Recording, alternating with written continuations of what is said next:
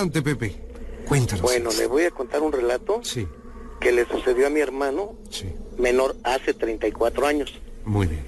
Él fue a visitar a San Luis Potosí a un tío, tío abuelo que se llama, se llamaba Carlos, un señor de un 80 de altura.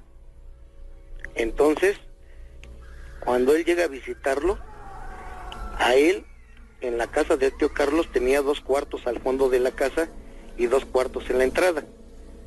A mi hermano le dejaron los dos cuartos del fondo. Sí. Entonces, mi tío Carlos junto con mi abuelita se fueron a los cuartos de la entrada y le dice a mi hermano, el tío, le dice, hijo, dice, si te sucede algo en la noche, me gritas. Sí. Aquí nosotros tenemos el oído muy limpio y aquí escuchamos todo. Y efectivamente, dice, atora la, con la silla, con una silla de mimbre, atora la puerta. Y ya, a mi hermano agarró, atoró la puerta, apagó el foco. Y en los pueblitos, ya ve que siempre tienen una virgencita de Guadalupe Sí. con su veladora encendida. Sí. Y ahí tenía su veladora. Ento- Entonces mi hermano se acostó en la cama y como eso de las 12 de la noche, de la 1 de la mañana, Sí. empieza a escuchar que unas pezuñas em- están tocando el piso del cuarto donde él estaba.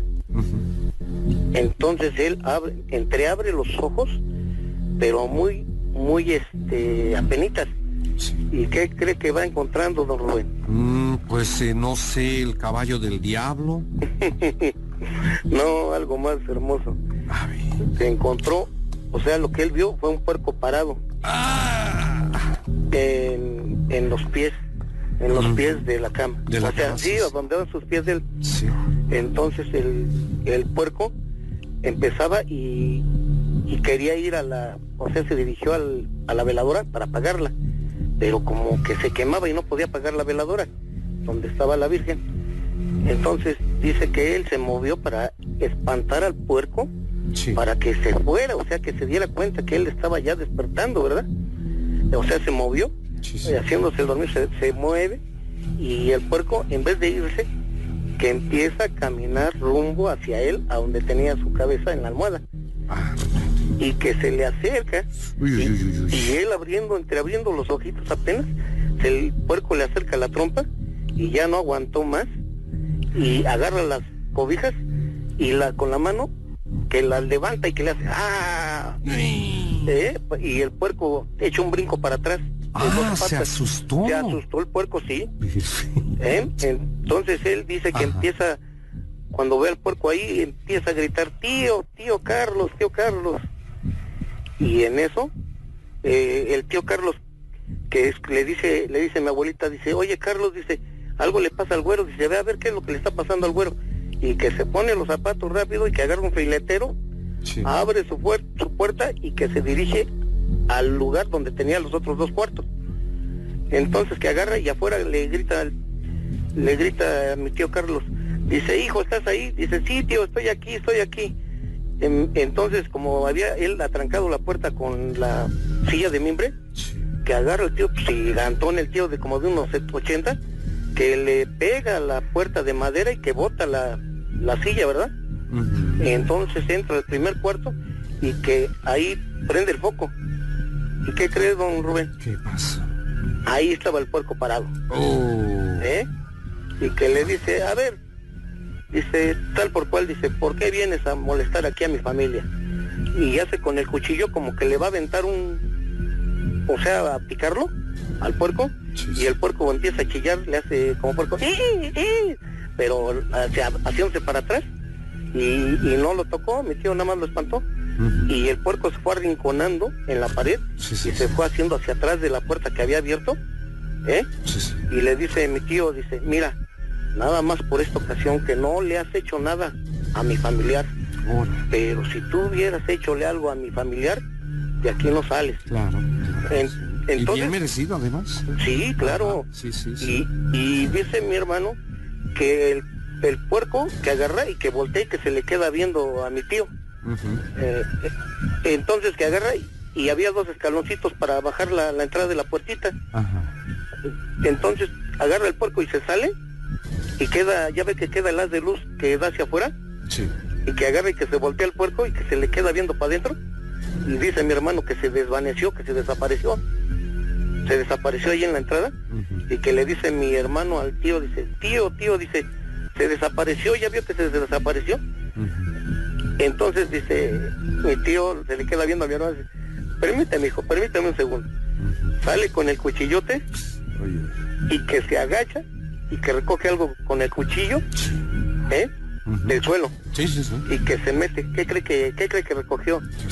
Don Rubén. Sería que sería un anillo. Un anillo, un alacrán, Ay. un alacrán, dice, hijo, dice, ¿viste lo que te espantó hace rato? Le dice, sí, tío. Dice, pues es esto. Dice, míralo, dice. Y dice que él se le veían las tenazas que el alacrán de Sí. de enfrente estaba Sí. temblando, temblando el alacrán. Sí. Entonces agarra a mi tío y le dice al alacrán, dice, o sea, al nahual. ¿sabes qué? Dice, esta vez, por esta vez te la paso, pero si vuelves a venir a molestar a mi familia, de aquí ya no vas a salir vivo. Qué cosas. Y salió Le que perdonó la vida. sí, le perdonó la vida. ¿Verdad? Sí, claro que sí. Entonces agarra él y dice mi hermano que se salió el tío Carlos, en paz descanse, y que lo llevó a una maguellera, Ujú. a una nopalera por ahí, y dice que ahí lo depositó con cuidado y que ya se regresó con, con él. Ya fue a avisarle a mi abuelita, dice vieja, dice te quedas aquí solita, y dice yo me quedo con, en la otra cama con, allá en los otros dos cuartos, Sí. para que no vuelva a sucederle esto a, a mi sobrino. Pero ¿qué cree? Y el tío Carlos le prohibió a mi hermano que nos contara la historia, porque dice, si de por sí casi no viene, ahora menos. les platican menos van a ir. Claro. Sí, ¿cómo ve? Esa es la situación que le sucedió a mi hermano. Entonces estamos hablando que ya lo habías dicho, mi querido Pepe, se trataba de un nahual. Efectivamente, Primero en, en Forma de- cochino, en marrano, el cerdo, parado en dos pezuñas, exacto, y luego en alacrán. en alacrán, sí. Y aquí el tío, oye, qué valiente, ¿no? No, pues era un señor gigantón, como de un 85 o algo así. ¿Y cuánto pesaba más de 100 kilos, yo creo? No, pues como unos 110 fácil. Ajá, Sí, fácil, no estaba muy fuerte mi tío. mira. ¿no? Las tunas las, las cortaba con las manos y, y- y con las uñas Sí. las rajaba y las abría y cómele, hijo, cómele. No, pues sí, de esos, de esos señor. Oye, y ya murió el tío. En paz descanse, sí. Ay, Dios, hombre, ¿qué, ¿de qué edad murió? No, pues sería como de unos, como de unos 65, No, 67. muy chavo, Sí. muy chavo, o sea, bien todavía. Sí, sí estaba Dices que agarraba las tunas y con la uña. Con la las- mano, así las- con todo y espinos, él no, Ay, ay, ay, ay, ay, no. Son campesinos. Yo conozco exacto, es gente, gente fuerte. No, pues yo, imagínate, ¿Esto? agarra una, sí, don, una dime, dime, dime. Rubén, esto sucedió Sí, en un rancho que, que un pueblito que se llama Santa Teresa, La Encarnación y Piña. ok. entre la carretera, o en San Luis Potosí, entre la Sí. carretera que va a Zacatecas. Ahí pasó esto. Ahí pasó eso. Uy, bien, ¿y cómo se llamaba el tío? Tío Carlos, El tío Carlos. sí, Pues bueno, sabemos que el tío Carlos está en el cielo. Y primeramente. que hoy sí, haces, claro que sí, cómo no. hoy haces mención de él, se recuerda gratamente y pues esta historia me llena de mucho asombro porque pues lo de menos era dejarlo en el piso y ponerle sus más de 100 kilos encima a ese Sí, sí, lo alacrán hubiera hecho pedazos, cómo y no. no, pues lo hubiera matado en un 2 por 3 Sí, sí, pero Le no. perdonó. La auténtica.